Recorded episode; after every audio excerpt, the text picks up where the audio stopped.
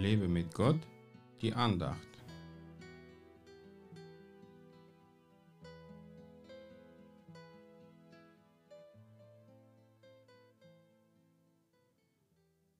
Seht zu, Brüder, dass nicht etwa in jemanden von euch ein böses Herz des Unglaubens sei, im Abfall vom lebendigen Gott, sondern ermuntert einander jeden Tag, solange es heute heißt, damit niemand von euch verhärtet werde durch Betrug der Sünde.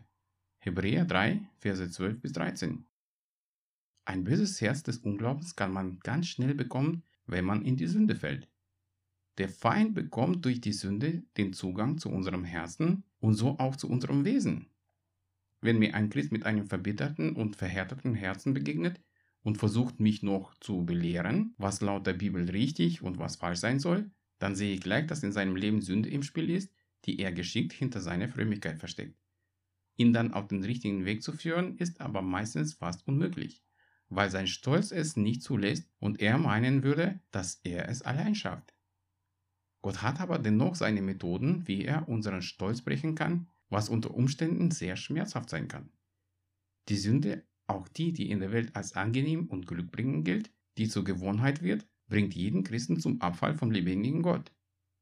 Wir müssen einander ermuntern und ermutigen, im Glauben zu leben und mit Gott Gemeinschaft zu haben. In der Gemeinschaft sind wir besser geschützt. Ich habe schon oft erfahren, dass die geistliche Gemeinschaft mich vor Sünde schützt, denn wenn ich sie vernachlässigt habe, war ich anfällig für die Sünde.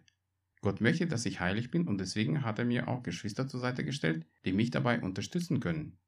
Gemeinsam kann man auch die Stimme Gottes besser hören, weil der Geist Gottes sich dann unter uns bewegt. Lass dich von der Sünde nicht betrügen, damit sie über dich keine Macht hat. Lass dich lieber mehr mit dem Geist Gottes stärken und von der Gemeinschaft mit ihm und Geschwistern jeden Tag ermuntern. Gott segne dich.